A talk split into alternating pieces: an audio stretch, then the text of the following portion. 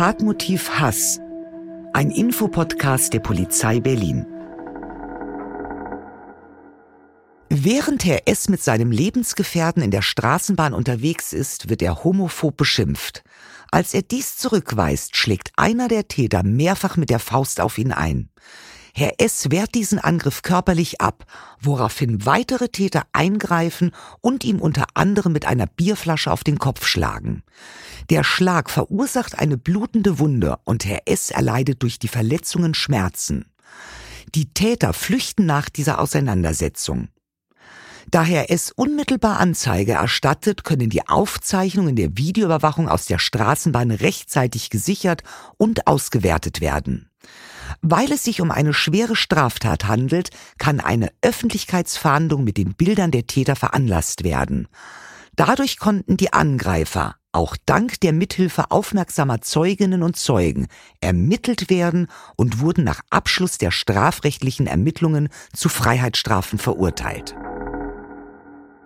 Herzlich willkommen zu Tatmotiv Hass, ein Infopodcast der Polizei Berlin. Mein Name ist Eva Petersen, ich bin die Beauftragte für gruppenbezogene Menschenfeindlichkeit der Polizei Berlin. Und auch von mir ein herzliches Willkommen. Mein Name ist René Massenberg und ich bin Ansprechperson für gruppenbezogene Menschenfeindlichkeit bei der Zentralstelle für Prävention im LKA Berlin. Unsere Kernaufgabe ist es, Kriminalprävention im Themenfeld Hasskriminalität zu leisten. Dabei liegt unter anderem unser Fokus darauf, aufzuzeigen, wie wichtig es ist, in Fällen von Hasskriminalität die Polizei einzuschalten, ungeachtet dessen, ob ihr selbst davon betroffen seid oder einen Vorfall beobachtet habt. Im eingangs geschilderten Beispielsachverhalt handelt es sich um Hasskriminalität. Im Besonderen wird hier durch die Tätergruppe Queerfeindlichkeit gezeigt, das ist eine Tatmotivation gegen Menschen der LSBTIQ-Community, also gegen Lesben, Schwule, Bisexuelle, Trans- und Intergeschlechtliche sowie queere Menschen. Und weil es uns so wichtig ist, unsere Zuhörerinnen und Zuhörer und die Menschen in dieser Stadt davon zu überzeugen, Strafanzeige zu erstatten, wenn sie irgendwas beobachten oder selbst betroffen sind von Hasskriminalität, widmen wir unsere heutige Folge ganz genau diesem Thema und ich freue mich mega drauf. René, du sagst ja immer, du fühlst den Staub abfallen und heute machen wir noch was ganz anderes. Heute fangen wir mal an aufzuräumen. Ja, gute Idee. Wir, genau, wir nehmen ja noch was mal ganz gerne das Bild des dass wir die Behörde entstauben möchten, dass wir unsere Behörden, ich nehme mal jetzt auch die Justiz hier mit rein, deute ich mal schon mal ganz kurz an, wer hier noch so bei uns sitzt heute. Ja, aber neben Staub abklopfen und auch Staub wegwischen, ja, aufräumen. Was meinst du denn jetzt damit genau? Womit willst du denn aufräumen heute? Ich möchte heute gerne einmal aufräumen mit den Befürchtungen, die viele in sich tragen, dass es äh, vielleicht überhaupt gar keinen Sinn macht, Strafanzeige zu erstatten, dass es irgendwie anstrengend ist und dass sowieso am Ende nichts bei rauskommt. Und äh, dafür haben wir uns zwei ganz, ganz tolle Expertinnen, Gästinnen eingeladen. Das ist ähm, Sarah Marisa Wegner von der Polizei Berlin. Sie ist Volljuristin und arbeitet in der Abteilung Polizeilicher Staatsschutz im LKA Berlin. Dort ist sie stellvertretende Dezernatsleiterin des LKA 53. Dieses Dezernat ist für politisch motivierte Kriminalität rechts zuständig und darüber hinaus ist dort die Zentralstelle Hasskriminalität der Polizei Berlin angesiedelt. Herzlich willkommen, liebe Sarah Marisa. Ja, thanks for having me. Ja, und ich begrüße Ines Kahl. Sie ist seit 1990 bei der Staatsanwaltschaft Berlin beschäftigt. Sie hat in verschiedenen Bereichen unter anderem allgemeine Straftaten, politische Straftaten, Jugend- und Jugendschutzsachen sowie Sexualdelikte verfolgt bzw. verfolgen lassen. Dabei waren ihr der Opferschutz und die enge Zusammenarbeit mit der Polizei und Nichtregierungsorganisationen immer besondere Anliegen. So auch seit 2012 als eine der Ansprechpersonen für LSBTI.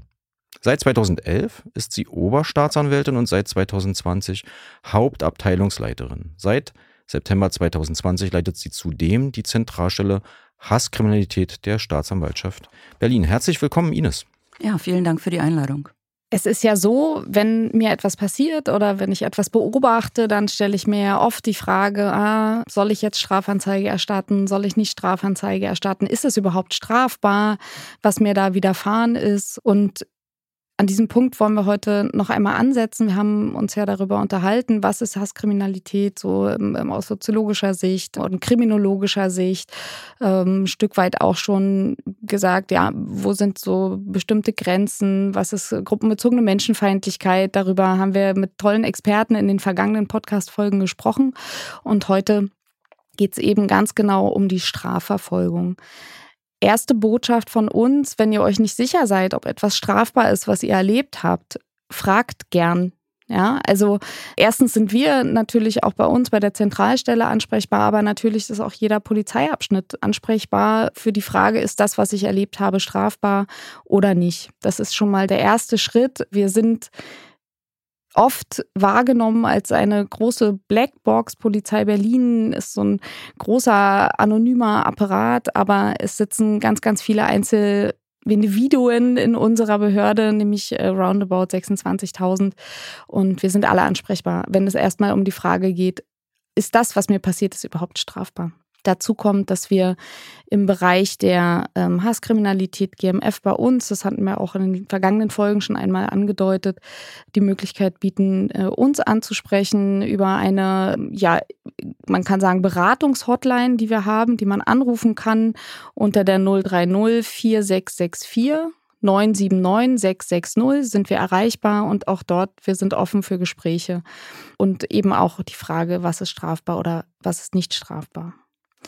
Wenn ihr euch dafür entscheidet, eine Strafanzeige zu erstatten, da gibt es ja grundsätzlich mal mehrere Wege. Genau, das äh, also mehrere Wege erstmal auch, äh, die man aufsuchen kann und dann vor allem auch mehrere Wege dann, was im Anschluss passiert mit dieser Anzeige, die er erstattet und dann wird festgestellt, es liegt eine Strafanzeige vor. Und wir beschäftigen uns heute vor allem mal mit dem Weg danach, insbesondere mit der Hasskriminalität. Was passiert mit einer Anzeige äh, von einer Hasstat dann im Anschluss? Wie, wie laufen die Verfahrensschritte ab und welche Behörden sind ein, ja, werden eingeschaltet beziehungsweise sind daran involviert? Und vor allem, wie laufen die Absprachen?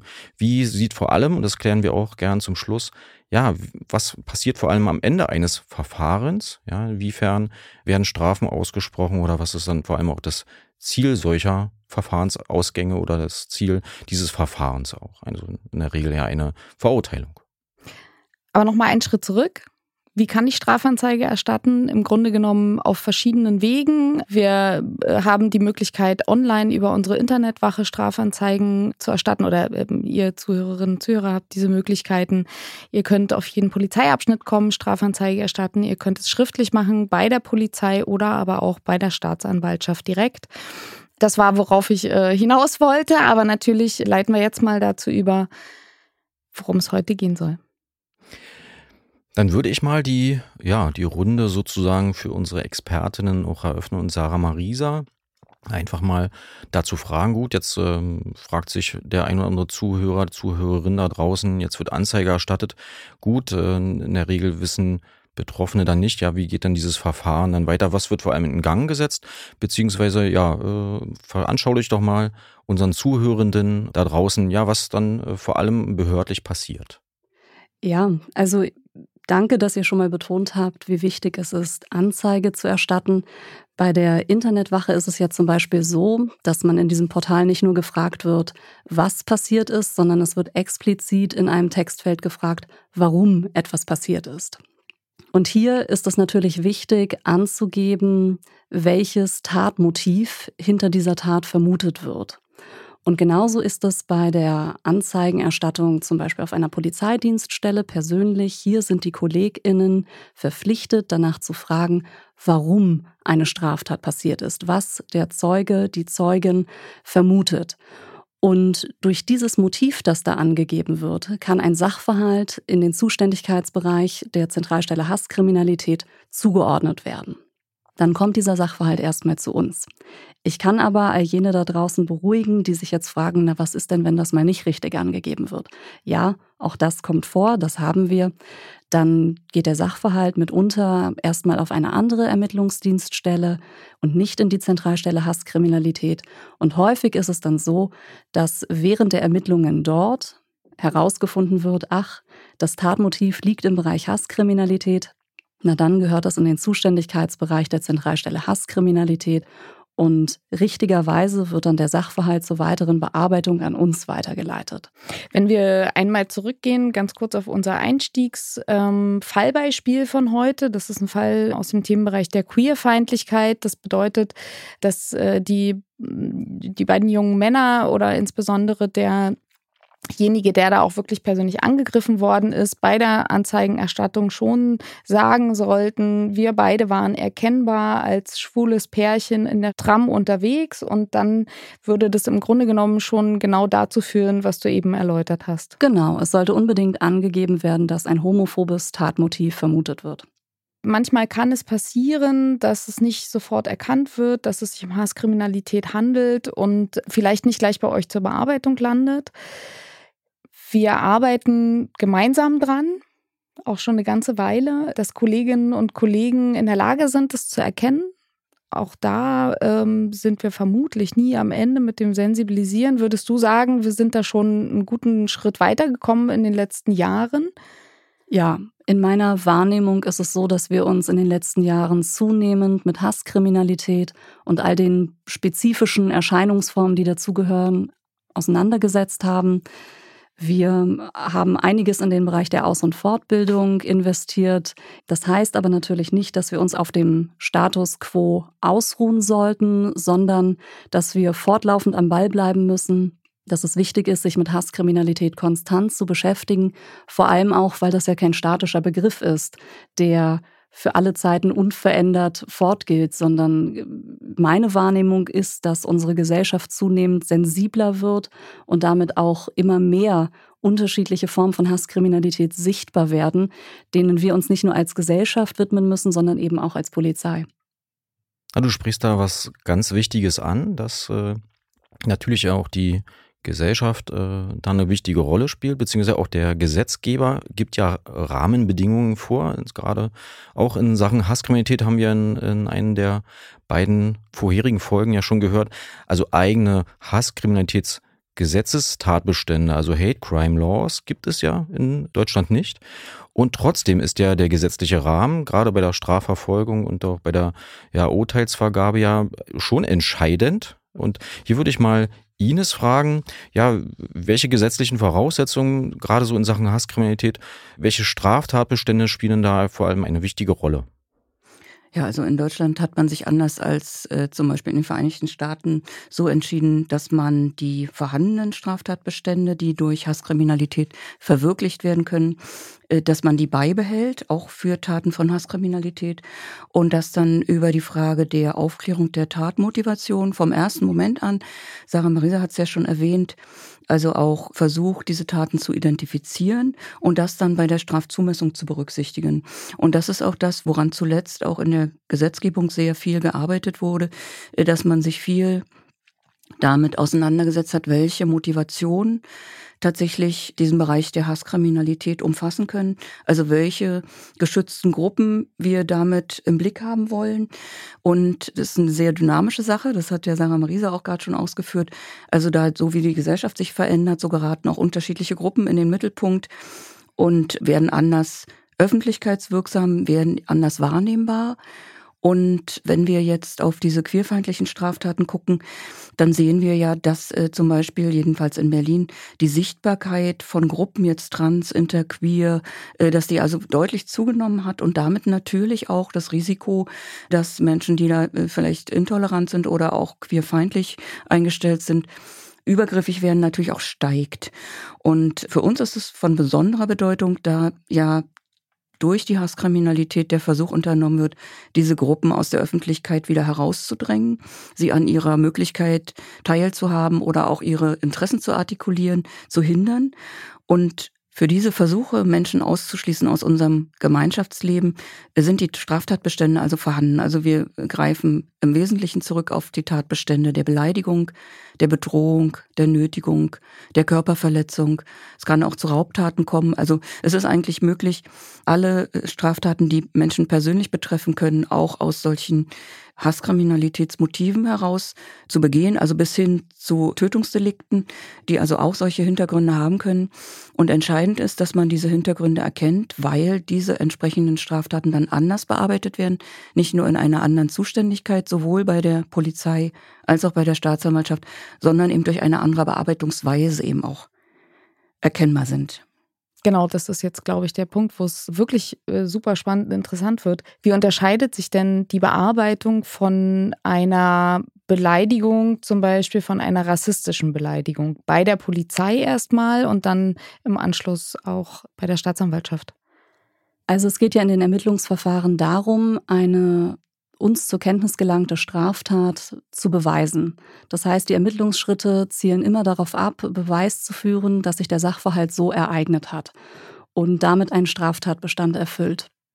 Und der größte Unterschied zwischen den Ermittlungen bezüglich einer Beleidigung und äh, jenen bezüglich einer rassistischen Beleidigung liegt meines Erachtens darin, dass wir im Bereich Hasskriminalität eng mit zivilgesellschaftlichen Opferschutzberatungen zusammenarbeiten. Die Vernehmung von Zeuginnen hat bei uns, wie auch in anderen Ermittlungen, natürlich einen hohen Stellenwert. Im Bereich Hasskriminalität kommt es nochmal in besonderem Maße auf die betroffenen Perspektive an. Und es gilt zu berücksichtigen, dass für Betroffene von Hasskriminalität, aber auch von anderen Straftaten, ein solches Ermittlungsverfahren, das vorgeladen werden als Zeugin, das gesamte Strafverfahren einen großen Stressfaktor darstellt. Und dass damit mitunter auch Ängste verbunden sind. Vielleicht die Angst, dass einem nicht geglaubt wird oder die Angst, noch einmal mit den TäterInnen konfrontiert zu werden. Und hier sind wir, das ist ein Fakt, angewiesen auf die Arbeit von Opferschutzberatungen, die wir vermitteln. Also wir vermitteln Betroffene von Hasskriminalität bei Bedarf, wenn das so gewünscht ist, an Opferberatungen oder manchmal treten Opferberatungen direkt an uns heran mit einem oder einer betroffenen Person. Und äh, diese Opferberatungen bereiten nun die Zeuginnen, die Betroffenen auf das Verfahren vor unterstützen mental, unterstützen aber auch bei den Behördengängen, kommen zum Beispiel zur Vernehmung mit, ähm, leisten auch äh, so grundlegende rechtliche Aufklärung, was jetzt die nächsten Schritte sind. Und von daher bin ich der Meinung, geht diese Arbeit zwischen zivilgesellschaftlichen Opferschutzberatungen und der Polizei in diesem Aspekt Hand in Hand. Ines, es ging ja jetzt um die Besonderheiten bei der Bearbeitung solcher Straftaten im Zusammenhang mit Hasskriminalität. Äh, wie ist denn das jetzt aus der äh, juristischen oder aus der Sichtweise der Staatsanwaltschaft? Welche Besonderheiten gibt es bei der Bearbeitung der Staatsanwaltschaft Berlin in diesem Kontext? Ja, da gibt es eine ganze Reihe von Besonderheiten. Die wichtigste ist die sehr gute Zusammenarbeit mit dem Landeskriminalamt. Also äh, auch wir arbeiten mit NGOs zusammen und mit Beratungsstellen, aber für die Qualität unserer Arbeit ist am entscheidendsten, dass wir uns ganz eng mit den ebenfalls spezialisierten Polizeibeamtinnen abstimmen. Das ist auch für die Effizienz sehr wichtig, weil wir ja alle darunter leiden, dass gemessen an der Zahl der Straftaten die Ausstattung eben nicht ausreichend ist. Und dann ist es wichtig, dass wir wirklich ganz eng absprechen, was brauchen wir unbedingt, was kann man vielleicht hinten anstellen und was wir aber unbedingt brauchen, sind die Zeugenaussagen oder die Aussagen von Zeuginnen, die uns diese Straftaten bekannt machen, die also das Vertrauen haben, in die Arbeit der Polizeibeamtinnen und Beamten und die auch diese persönlichen Umstände, die dazu beigetragen haben, dass sie von den Tätern oder Täterinnen ausgewählt worden sind, dass sie die also auch kundtun. Also das soll keine erneute Diskriminierung sein, sondern es geht einfach darum, diesen Hintergrund zu erfassen und dann auch die Qualifikationen, die sowohl bei der Polizei als auch bei der Staatsanwaltschaft vorhanden sind, zur Geltung zu bringen. Und auch bei uns gibt es dafür spezielle Abteilungen, in denen die Mitarbeiterinnen und Mitarbeiter besonders geschult sind und die auch ein besonderes Interesse an der Verfolgung dieser Taten haben. Teilweise, weil sie vielleicht selbst zu diversen Gruppen in der Bevölkerung gehören, aber vor allen Dingen auch, weil sie den Wert dieser Strafverfolgung eben erkannt haben, dass es wichtig ist, nicht nur die Opfer zu unterstützen, sondern eben auch den Tätern und Täterinnen Grenzen zu setzen und hier das äh, Strafrecht wirklich sehr konsequent anzuwenden. Also selbst in Anführungsstrichen in Fällen der Beleidigung, was ja nun die unterste Stufe der Übergriffigkeit ist, dass man dann als Täter, Täterin weiß, ich werde angezeigt und ich werde, wenn es sich nachweisen lässt, eine Konsequenz zu spüren bekommen. Und das ist aus unserer Sicht jedenfalls ein ganz wichtiger Punkt.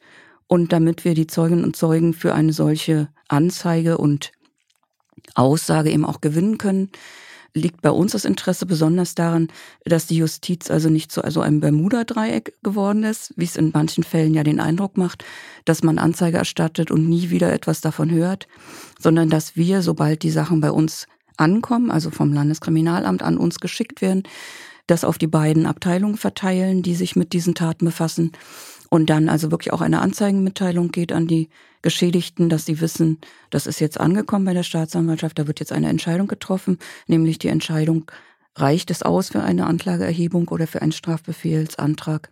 Oder kann der Nachweis nicht geführt werden? Wenn der Nachweis nicht geführt werden kann, dann bekommen alle von Gesetzes wegen eine Nachricht. Aber uns ist eben aufgefallen, dass gerade dann, wenn ein Tatnachweis geführt werden kann, die Zeuginnen und Zeugen überhaupt keine Informationen bekommen.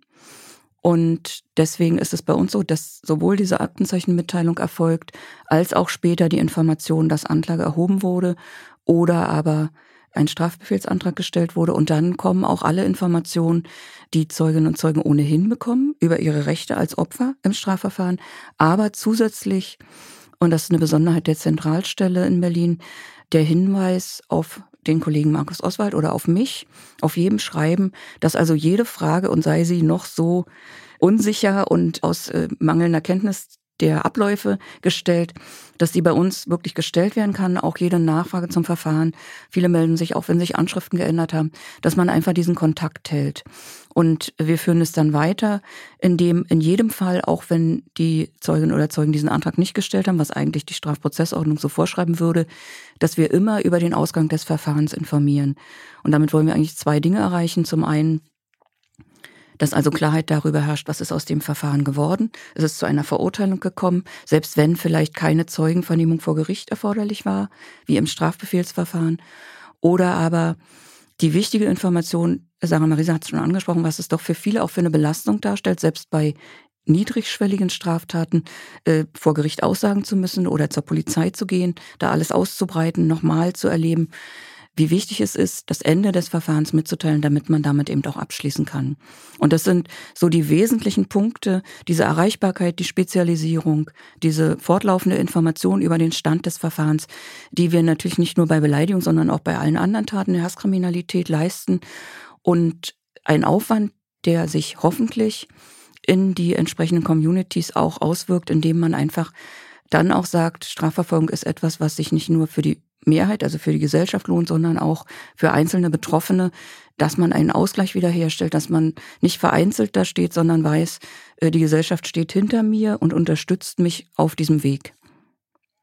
Ich glaube, es ist ja auch insbesondere total wichtig, gerade auch bei niedrigschwelligen Delikten wie Beleidigungen zum Beispiel Strafanzeige zu erstatten, weil es sich ja gerade auch im Bereich der Hasskriminalität steigert. Ja, also es ist ja ähm, durchaus so, dass Täterinnen und Täter erstmal anfangen, vielleicht jemanden zu beleidigen oder ja, aufgrund ihrer Vorurteile, darüber haben wir uns sehr, sehr lange unterhalten in den anderen beiden Podcast-Folgen, dass da eine Schublade aufgeht, dass ich jemanden beleidige. Und ähm, es ist eben auch soweit ich es weiß, nicht selten, dass es sich dann eben steigert. Ne? Und dass äh, möglicherweise aber bei einer Verurteilung schon, bei einer Beleidigung, da so ein Stück weit auch ein Stopp gesetzt werden kann, um genau diese, ich sag's jetzt mal, Gewaltspirale nicht allzu sehr nach oben wachsen zu lassen. Ja, du sagst es, dass, dass man wirklich das auch als Einstiegsstraftat auch von mir aus dann erstmal als Bagatelle vielleicht erstmal wahrnimmt und sich aber trotzdem immer bewusst macht. Nein, das geht ja dann weiter. Und ein Hassdelikt ist halt wirklich keine Bagatell. Sache, sondern da werden Menschen abgewertet, werden Menschen ausgegrenzt und unsere Gesellschaft muss da einfach auch Verantwortung übernehmen. Ja, ich wollte noch hinzufügen, dass es natürlich auch aus Sicht der Betroffenen eben nicht nur dieses eine singuläre Ereignis ist, sondern Betroffene von struktureller Diskriminierung erleben diese ja eben nicht nur einmal, sondern leider häufig in ihrem Leben sodass sich das auch summiert. Also es ist etwas, was die, die Gesellschaft widerspiegelt. Und da ist es eben unsere Aufgabe als Strafverfolgungsbehörden, so gut es geht, ein Signal zu setzen, dass das eben unsererseits nicht akzeptiert wird und dass wir alles tun, was möglich ist, um den Betroffenen beizustehen und rechtliche Möglichkeiten auszuschöpfen. Und apropos den Betroffenen beistehen, wir haben uns ja in, in dem Fallbeispiel eingangs geschildert, äh, ist ja ein wichtiger Punkt bei, weil es gibt ja Zeuginnen und Zeugen von Vorfällen, die jetzt nicht unmittelbar betroffen sind, aber die haben im Prinzip ja eine entscheidende, vielleicht eine entscheidende Möglichkeit in diesem Verfahren auch eine bedeutende Rolle zu spielen, vielleicht mit einem kleinen Beitrag, aber der nicht weniger bedeutend ist, äh, wenn man dann mal sich äh, vor Augen führt, was gerade bei diesem Fallbeispiel so entscheidend war, dass sich Zeuginnen und Zeugen auch eingeschaltet haben. Könntest du uns da an dieser Stelle das nochmal äh, kurz verdeutlichen? Ja, in dem eingangs genannten Beispiel ist es ja so, dass es mehrere ja, Ermittlungsschritte gibt, die unsere ErmittlerInnen jetzt durchführen würden, um die Straftat zu beweisen. Wir haben zum Beispiel die Videoaufzeichnung aus der Straßenbahn. Das ist natürlich ein sehr wichtiger Baustein. Diese Videoaufzeichnung zeigt erstmal den Tathergang aus einer visuellen Perspektive. Aber natürlich läuft bei diesen Videoaufzeichnungen oft keine Tonspur mit. Das heißt, man hört nicht, was gesagt wird. Wir könnten also die vorangegangene homophobe Beleidigung gar nicht belegen, wenn wir keine Zeugenaussage hätten vom Geschädigten oder seinem Lebensgefährten, was denn die Täter in Zeuginnen zu ihnen gesagt haben. Und hier hat der Zeugenbeweis eine ganz eigenständige Funktion neben der Videoaufzeichnung. Ja, und führte letztendlich dann auch zu einer Verurteilung auch. Die Täterinnen und Täter wurden auch zu Freiheitsstrafen verurteilt. Ines, könntest du uns dazu äh, dann vielleicht ergänzend auch nochmal was äh, erzählen?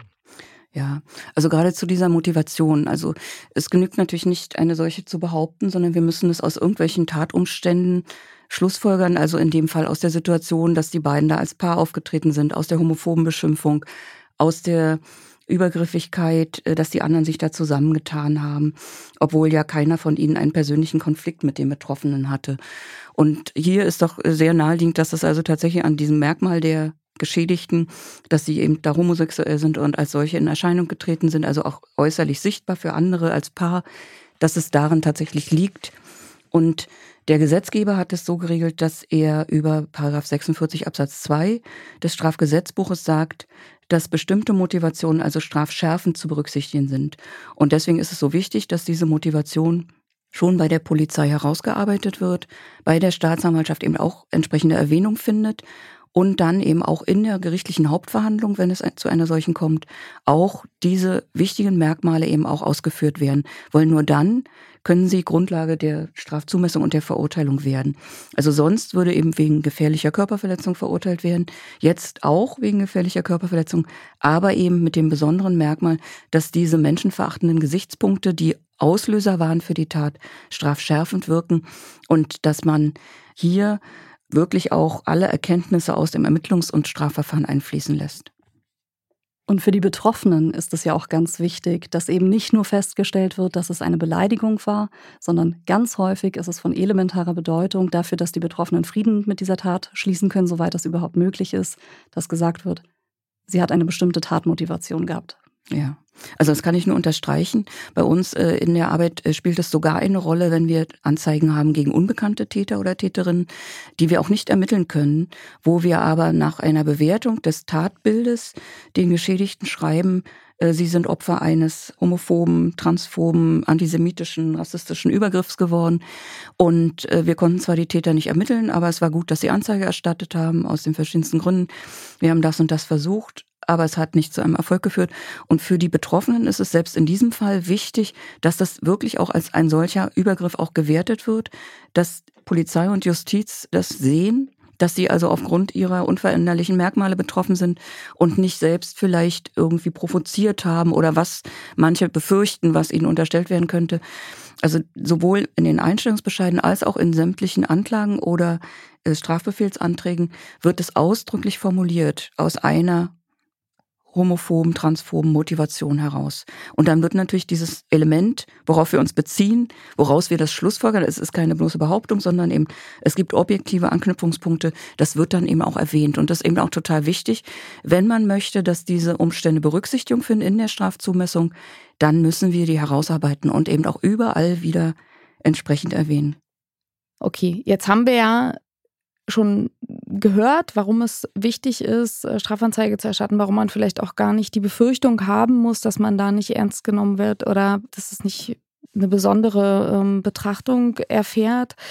Wie hoch ist denn ungefähr die Anzahl von Hasstaten in Berlin? Wir verzeichnen bei der Polizei Berlin in der Tendenz steigende, permanent steigende Fallzahlen. So haben sich jetzt zum Beispiel in den letzten zehn Jahren die Fallzahlen zur Hasskriminalität fast vervierfacht. Und beispielsweise im Jahr 2022 hatten wir nach dem aktuellsten Erfassungsstand circa 3450 Fälle. Und wenn man das jetzt so hört, dann denke ich mir zumindest, dass das Dunkelfeld sehr viel höher sein müsste, gerade auch wenn man darüber nachdenkt, wie viel Hasskriminalität es eigentlich auch im Internet gibt. Ich glaube, das, das deckt sich auch so ein bisschen mit dem, ähm, was wir annehmen im Themenbereich der Prävention in dem Bereich. Nämlich auch wir gehen von einem relativ hohen Dunkelfeld aus. Das ähm, schlussfolgern wir auch aus äh, verschiedenen Berichten von NGOs und so weiter, von ob das jetzt ein Maneo-Bericht ist zu queerfeindlichen Taten, ob das ein Bericht ist zu antisemitischen Taten von RIAS zum Beispiel, äh, mit denen wir ja auch äh, eng beieinander sind in der Zusammenarbeit. Und ich möchte auch hier nur noch mal betonen, unabhängig davon, dass es natürlich, wenn keine Strafanzeige erstattet wird, können nicht konkret Maßnahmen getroffen werden, die möglicherweise auch Schutzmaßnahmen für einen Betroffenen sein können und eben auch keine strafverfolgenden Maßnahmen, sondern es wird uns eben auch die Präventionsarbeit erschwert, weil wir, wenn wir nicht wissen, wo Straftaten stattfinden, dann können wir auch gar nicht zielgerichtet zum Beispiel genau an diese Orte gehen als Polizei und dort mehr Präsenz zeigen oder mal einen Präventionsstand aufbauen und darüber informieren. Man könnte auch zum Beispiel nicht einen Bereich Bereich mehr bestreifen, wenn wir gar nicht wissen, dass dort zum Beispiel ein besonderer Brennpunkt existiert zu zum Beispiel antisemitischen Straftaten oder zu queerfeindlichen Straftaten. Ja, ich habe das teilweise auch schon persönlich im Gespräch mit Betroffenen erlebt, dass die sich dann an mich wenden oder an die Mitarbeitenden des LK 53 und von einem aktuellen Sachverhalt erzählen und dann darauf Bezug nehmen, dass das ja schon mehrere Male davor vorgekommen sei. Wo wir dann häufiger festgestellt haben, dass diese Taten aber teilweise nicht angezeigt wurden. Und dann fragen wir nach. Und natürlich wird äh, häufiger auch mal zum Ausdruck gebracht, dass die Betroffenen den Sinn hinter einer Anzeigenerstattung nicht sehen. Also ganz nach dem Motto, passiert denn da überhaupt was? Macht ihr denn überhaupt was? Und das versuchen wir dann jedes Mal zu bekräftigen, dass es sehr wichtig ist. Aber ja, im persönlichen Gespräch habe ich schon mehrmals erlebt. Ja, und jetzt äh, ja über diesen Infopodcast ja geht diese Botschaft ja dann äh, auch mit eurer Arbeitsweise damit meine ich jetzt Sarah Marisa und Ines äh, mit der Polizei und der Justiz, ist die Arbeitsweise ja vielleicht doch bekannter wird und dadurch das Dunkelfeld ja auch besser beleuchtet werden kann. Also das ist ja auch eins unserer Ziele mit diesem Infopodcast, das äh, Licht ins Dunkel zu bringen, äh, also Taten aus dem Dunkelfeld ins Hellfeld und vor allem dann Ansätze für Prävention, also Strafverfolgung und Prävention zu finden. Ja, da würde ich ganz gerne einhaken und würde es auf jeden Fall unterstreichen, wie wichtig es ist, Anzeige zu erstatten, aber auch wie wichtig diese veränderte Arbeitsweise ist, denn wir haben zwar keine Untersuchung zum Dunkelfeld, aber wir können aus unserer Arbeit sagen, dass wir ja im Jahre 2012 bei der Staatsanwaltschaft Berlin die Ansprechperson LSBTI eingerichtet haben. Und durch die Zusammenarbeit mit den Beratungsstellen und auch mit der Community insgesamt haben wir damals erreichen können, dass innerhalb von acht Jahren, also bis 2020, sich die Zahl der Anzeigen vervierfacht hat. Und jetzt könnte man natürlich auch sagen, okay, dann gab es viermal so viel Straftaten. Also kann sein, dass die Zahlen auch tatsächlich gestiegen sind. Aber wir können auf jeden Fall aus den Gesprächen, auch mit den Beratungsstellen und mit den Betroffenen schließen, dass es tatsächlich einen Zusammenhang gab zu dieser Art der Bearbeitung und zu dieser Art der Kontaktaufnahme, dass wirklich Vertrauen entstanden ist. Da würde ich gerne ergänzen, dass wir auch als Polizei Berlin ja bereits seit 31 Jahren, also schon seit 1992, Ansprechpersonen für LSBTIQ bei der Polizei Berlin haben. Und auch wir, wir können es zwar heute nicht mehr sagen, war da wirklich, ähm, ist da jetzt wirklich der Zusammenhang da festzustellen, aber auch wir stellen fest, je mehr wir arbeiten, je mehr wir als Polizei Berlin uns auf verschiedenen äh, Veranstaltungen aufhalten, ähm, Gespräche mit den Communities führen, insbesondere in dem Fall jetzt mal mit der LSBTIQ-Community. Wir sind präsent, wir beteiligen uns an Kampagnen, wir sind äh, im engen Austausch mit der Zivilgesellschaft und auch wir sagen zumindest immer, ein Teil der Anzeigen, die mehr erstattet worden sind, führen wir darauf zurück, dass wir eben dieses enge Verhältnis auch pflegen in die Communities. Und das haben wir jetzt äh, im Grunde genommen seit zweieinhalb Jahren bieten wir das auch für alle anderen Communities, auch für die schwarze Community, für die muslimische Community und so weiter mit denen wir eben noch viel enger als früher zusammenarbeiten und zusammenarbeiten wollen und uns da auch äh, bemühen, entsprechend äh, Veranstaltungen zu begleiten und so weiter. Und man stößt auch immer wieder auf neue spezialisierte NGOs und Opferberatungen, gerade weil sich ja auch neue gesellschaftliche Entwicklungen ergeben. Also das wird von den Mitarbeitenden bei uns in der Zentralstelle Hasskriminalität auch immer wieder betont, dass da mit einigen spezialisierten Opferberatungen wirklich eine ganz tolle Zusammenarbeit herrscht und dass man sich nicht nur austauschen kann über die Entwicklungen in dem Feld an sich, sondern dass eben auch Kontakte zwischen Geschädigten und der Polizei geknüpft werden, sodass es überhaupt erst zur Strafverfolgung kommt. Ja, und das würde ich auch von Seiten der Staatsanwaltschaft wirklich noch unterstützen, weil du hattest es im Eingangsstatement, Eva, gesagt, dass es also, dass man auch so ein bisschen die Scheu nehmen möchte vor den Anstrengungen, die auch ein Verfahren mit sich bringt. Und das ist natürlich trotzdem anstrengend, auch wenn wir versuchen, da alles so gut wie möglich zu managen. Aber es bleibt natürlich belastend und deswegen ist es umso wichtiger, dass die Betroffenen eben aufgefangen werden durch die Beratungsstellen, durch ihre Familie, Freunde und so weiter und äh, da nicht allein gelassen sind, sondern äh, wirklich alle Möglichkeiten ausschöpfen, die wir aus unserer Zusammenarbeit haben, aber eben auch die durch die Zusammenarbeit mit den NGOs entsteht. Und man muss sich dessen bewusst sein, dass das natürlich Ressourcen der betroffenen Personen auch fordert. Und äh, deswegen finde ich, kann man es gar nicht hoch genug anerkennen, wer sich auf diesen Weg begibt und wer ja letztlich für die Gesellschaft da solche Phänomene eben auch vor Gericht bringt. Und wir hatten es vorhin ja schon angesprochen zur Frage, wie wir unsere Mitarbeitenden oder wie wir uns selbst auch sensibilisieren für die verschiedenen Themenbereiche der Hasskriminalität.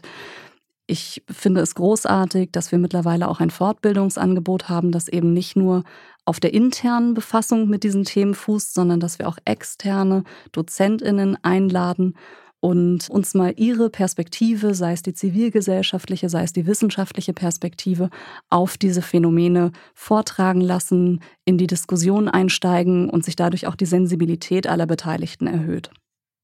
Jetzt haben wir eben gesagt, wie wichtig es ist, dass äh, die Betroffenen äh, Unterstützung erhalten, dass sie gestützt werden von NGOs, aber auch von ähm, ihren Freunden, von ihrer Community, von ihren Angehörigen.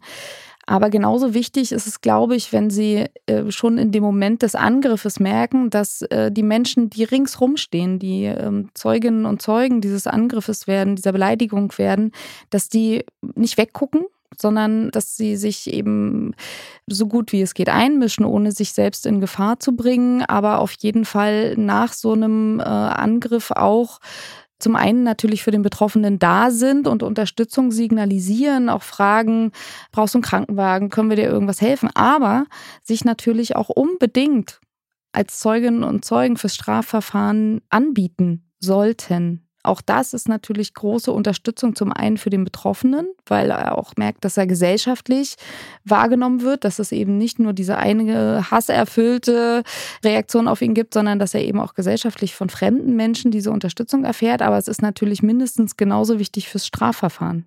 Ja, da würde ich dir zustimmen. Und gehen wir jetzt mal von dem Idealfall aus. Ich nehme jetzt mal Bezug auf das Eingangsbeispiel, dass zum Beispiel der Geschädigte und sein Lebensgefährte aussagen, wie sie oder wie der Geschädigte homophob beleidigt wurde.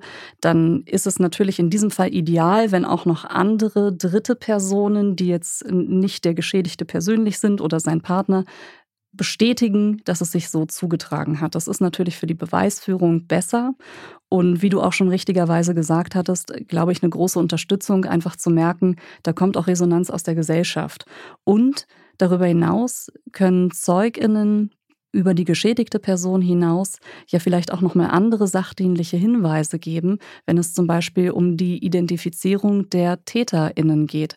Also in unserem Beispiel, das wir eingangs angeführt hatten, war es ja so, dass die TäterInnen zunächst unbekannt waren.